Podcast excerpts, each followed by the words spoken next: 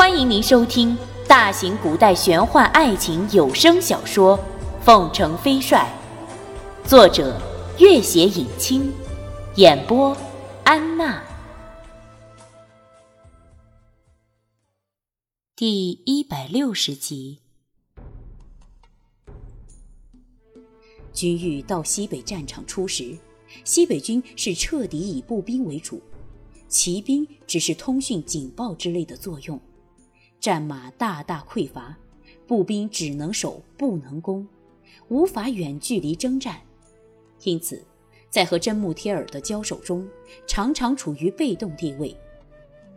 玉树镇大捷后，赤金族大军被驱逐，军玉立刻组建了专门的养马军队，到祁连、河套以及青海等原本出产良马的地方驯养战马。由于此方案较为可行，即使是在他离开军中的那段时间，继任的梅大将军也未中断。到孟元敬入主内阁后，更划拨了专门的经费维护这几个重点区域的战马驯养。经过几年的苦心经营，总算已经大有所成。这几年，他在西北军中训练了十万精骑。采用步兵合围辅助两翼作战，因为所有阵法均记录在他自著的《凤凰军略》里，故将这个战阵命名为凤凰战阵。此次和赤金族的决战，正是按照凤凰战阵部署的进攻和防守方案，而拓桑提出的看法，正是依据凤凰战阵进攻后下一步立刻必须面对的策略应对。众人中，除了卢林知道拓桑身份特殊、智慧广博、本领极大外，其他人均十分意外。这新来的素不知名的贴身侍卫，竟有这般的深谋远略本领。张元本是西北军中的头号谋士，听了这番策略，不由得大感佩服。仔细打量拓桑好几眼，喜道：“西北军多了军公子这般人物。”真是天助我们呐！君玉虽素知拓桑之能，但见他只细看一遍《凤凰军略》，立刻就能举一反三，提出侧翼深入的补充，也情不自禁地喜形于色。他心里忽然觉得大大松了口气，似乎凭空多出了三头六臂。他看了拓桑一眼，微笑着向众将点点头。今天是除夕。议事就到这里吧。众将陆续告退，不一会儿，宽阔的议事大厅里只剩下了二人。托桑微笑着低声道：“我现在更加领略到贴身侍卫的好处了，不然的话，我现在就不得不和他们一起告退了。”君玉也低声道：“今天是除夕。”我终于可以和你一起过了。拓桑深知他从小孤苦，长大后常年征战在苦寒之地，真不知吃了多少的苦头。此刻见到他那种喜悦之情，对他的怜惜之意更加强烈起来，伸手轻轻拍了拍他的肩：“君玉啊，以后的每个除夕，我都会陪着你的。”两人默默对视片刻，君玉笑道：“今天军中有很多活动呢，你肯定从来没有见过的，有很多很有趣的东西，我带你好好看看。”拓桑点了点头，君玉微笑着和他一起走了出去。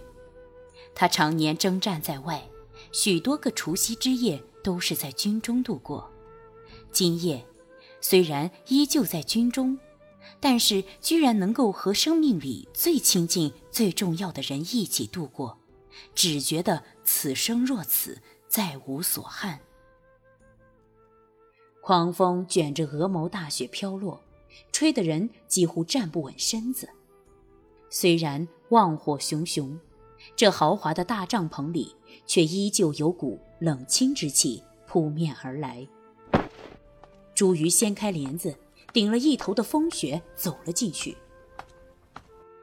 里面伫立的卫士正是朱四怀的哥哥朱三槐。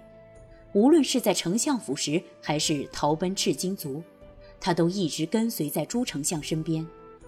朱三槐正满面焦虑地四处张望，一看见朱瑜，立刻惊喜道：“二公子，你终于回来了。”朱瑜看他不安的神情，也来不及多问，只是点点头，快步往里面的卧榻而去。帐榻上。朱丞相看着儿子进来，浑浊的老眼终于有了一丝生气。三个月前，他中风卧床，从此再不能行走一步，加上年龄老迈，久而久之，四肢几乎已经完全瘫痪。他看见出征归来的儿子，心里一喜，嘴角一阵歪斜，好不容易才颤巍巍地发出一点声音：“嘿。”鱼儿，朱瑜点点头，在父亲榻前坐下。正在一边打瞌睡的朱刚惊醒过来，见到朱瑜，嗫嚅的叫了声：“二哥。”朱瑜应了一声，见父亲几乎已经口不能言，便转向朱刚道：“爹的情况如何了？”朱刚摇摇头，不敢作声。朱丞相昏黄的眼珠艰难地转了转，一只手勉强动了动。鱼儿，还有几天就是除夕了。赤金族并不庆祝除夕，这两三年的除夕之夜，朱丞相父子都是在家喝闷酒度过的。是啊，朱瑜淡淡的回答一声。伸出手拉住了父亲那只勉强在动的手。朱丞相咳嗽两声：“我这把骸骨，是再也回不到扬州了。”朱瑜、朱刚兄弟均看着父亲，没有作声。鱼儿，朱丞相昏花的老眼盯着儿子。金玉的眼睛没有下巴？朱瑜不知父亲何意，迟疑了一下，还是点点头，低声道：“他复明了。”朱丞相笑了一下，满是皱纹的脸上笑得全然辨识不出是愤恨还是自嘲。鱼儿，你终究……还是走了你大哥的老路啊！这几年，你从来没有快乐过一天吧？哎，你要去找君玉，就去吧。今后，无论你想做什么，都由你去吧。你对他那么好。希望他不会因为我而怨恨你。那个拓桑是死了吧？孟元君也早已成亲了。虽然拓桑目前下落不明，可是他的眼睛正是拓桑治好的。这话朱云没有说出口，只是惨笑着阻止了父亲。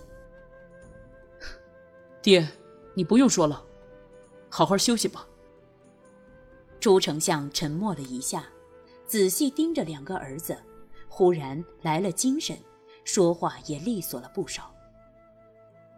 是我害了你们，今后你们兄弟二人要互相照顾。二人都默默的点了点头。唉。我真是对不起你们。朱丞相自己也点了点头，眼睛似睁似合，再也没有了声音。过了好一会儿，朱瑜伸手摸了摸他的鼻息，默默地站了起来。朱刚忽然醒悟过来，猛地扑了上去：“！”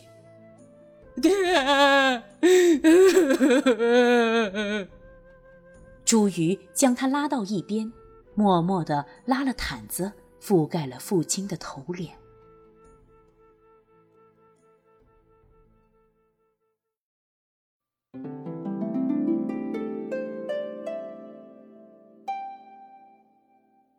本集播讲完毕，感谢您的关注与收听。